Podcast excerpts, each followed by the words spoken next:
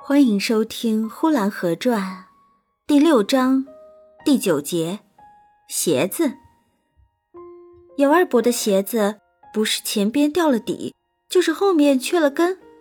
他自己前边长长，后面钉钉，似乎钉也钉不好，长也长不好。过了几天，又是掉底缺跟，依然照旧。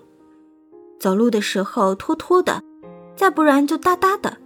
前边掉了底。那鞋就张着嘴，他的脚就好像舌头似的，每迈一步就在那大嘴里边活动着。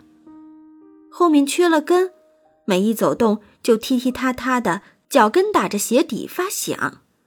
有二伯的脚永远离不开地面，母亲说他的脚下了千斤闸，老厨子说有二伯的脚上了绊马索，有二伯自己则说。